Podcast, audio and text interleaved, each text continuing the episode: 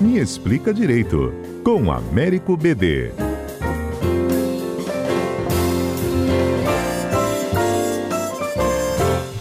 Ei, BD, bom dia. Bom dia, Fernanda. Bom dia, ouvinte. BD, eu imagino que você já foi em inúmeros shows, festivais, bandas de rock. Você gosta disso? Menos do que queria e mais do que devia, Fernanda. Como é você... mesmo? Eu sabe que eu me amarro nisso? Não, eu gosto, eu gosto, eu gosto. Mas eu gosto de rock mesmo, né? O rock nacional, que hoje em dia não tem mais, infelizmente. Não tem muito, mas alguns shows foram históricos. O do Paul McCartney aqui em Vitória foi um show inesquecível. Ah, esse eu não fui. Nossa, que pena, Fernanda. Foi um é. show. Tem que voltar, vou começar a fazer a gente começa a fazer uma campanha aqui, volta Paul. Seria sensacional. Não Seria é? Sensacional. E aí, olha só, tem, geralmente o investimento é alto, né? Porque a gente compra esse ingresso aí que principalmente em festivais, a gente paga uma grana considerável, cria uma expectativa. Tem muita gente que se organiza, inclusive quando o show é fora do estado do Espírito Santo, e quando chega lá não é nada daquilo que você imaginou. É verdade, Fernanda. Infelizmente, às vezes as pessoas para usar aquela gíria, vende gato por lebre, né? Uhum. E acaba que promete uma coisa e na hora de entregar o serviço é outra. Isso é regulado pelo nosso... O direito, ela tem essa beleza, ele regula a vida das pessoas. A gente pensa que é uma coisa comum, cotidiana, mas é uma coisa comum, cotidiana, regulada pelo direito. Então, quando você vende um ingresso, quando você vende um show, isso é uma relação de consumo que está sujeita às regras do Código de Defesa do Consumidor e a possibilidade de ações de ressarcimento por eventuais desconformidades daquilo que efetivamente foi prometido no, na hora da contratação. É, e eu vou citar um exemplo aqui de um episódio recente, até para a gente explicar para o consumidor que isso pode acontecer em, em, proporções semelhantes, condições menores, condições até piores, né? Teve um festival que aconteceu no Rio de Janeiro no último final de semana. Ingresso 700 reais, era a média, tá? Do, do preço aí do Rap Festival. Só que o lugar estava cheio de lama, tinha pedra, show foi cancelado.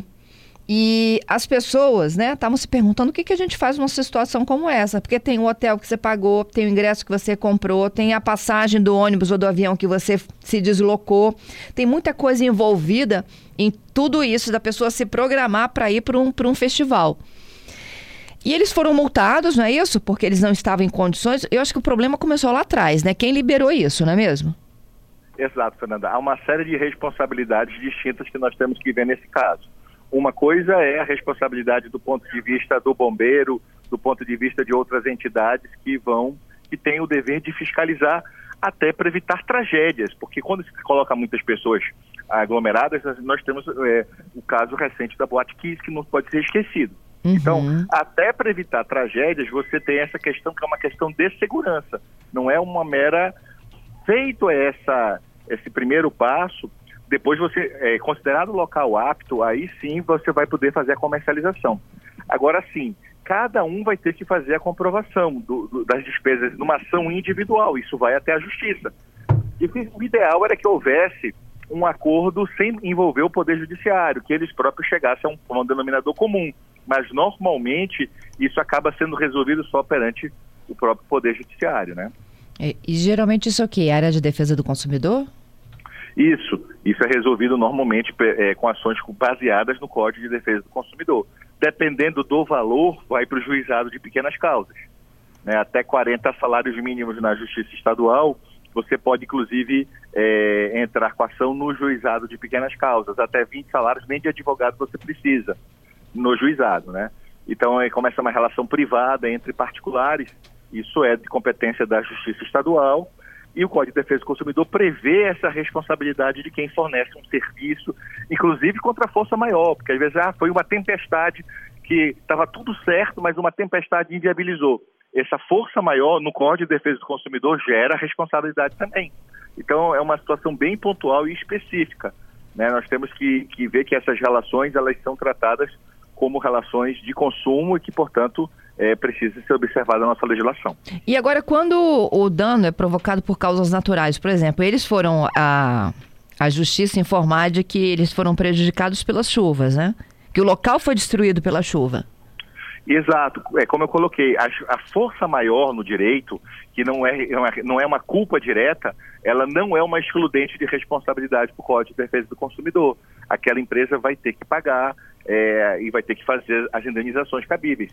Guardada as proporções, é o mesmo raciocínio quando o mau tempo impede uma empresa aérea de voar. Você não quer que ela voe no mau tempo, não tem sentido, numa, condição que inviabiliza não tem como.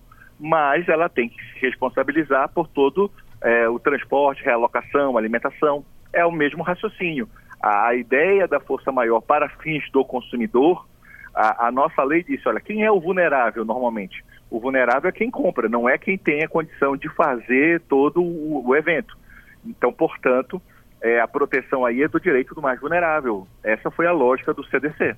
Entendido. E isso vale, né? Pode ser para um, um, show único, num acontecimento específico aqui pertinho, como para grandes eventos. Com certeza, com certeza. Agora mesmo, por exemplo, é claro que aí é outra situação, porque é em outro país, aí tem que olhar as regras do outro país. Mas no Mundial da FIFA, a FIFA mudou agora a decisão do terceiro lugar, mudou a sede. Pessoas tinham ingresso para uma cidade e colocaram em outra.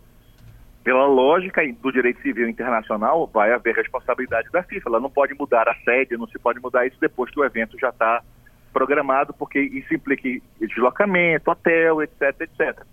Então, é, esses problemas acontecem no mundo inteiro, não é só no Brasil. E aí a forma de como nós vamos responsabilizar e encontrar um equilíbrio no direito de ambos é que é o, o grande desafio. Entendido. BD e o carnaval? Você gosta de carnaval? Gosto bastante, Fernanda. Isso é muito bom.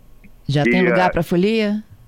Não, o, o, meu carnaval vai ser em casa. Não vai ser um carnaval dos mais é, especiais, mas já estamos torcendo fortemente para o Salgueiro, mais uma vez, lá, na, lá no Rio, para ver se o Salgueiro consegue ganhar alguma coisa esse ano. Ai, que delícia. Tudo de bom, viu? Aproveite muito obrigado. seus dias de folia. Até quarta que vem, hein? Para todos nós, um grande abraço. Muito obrigado. Valeu.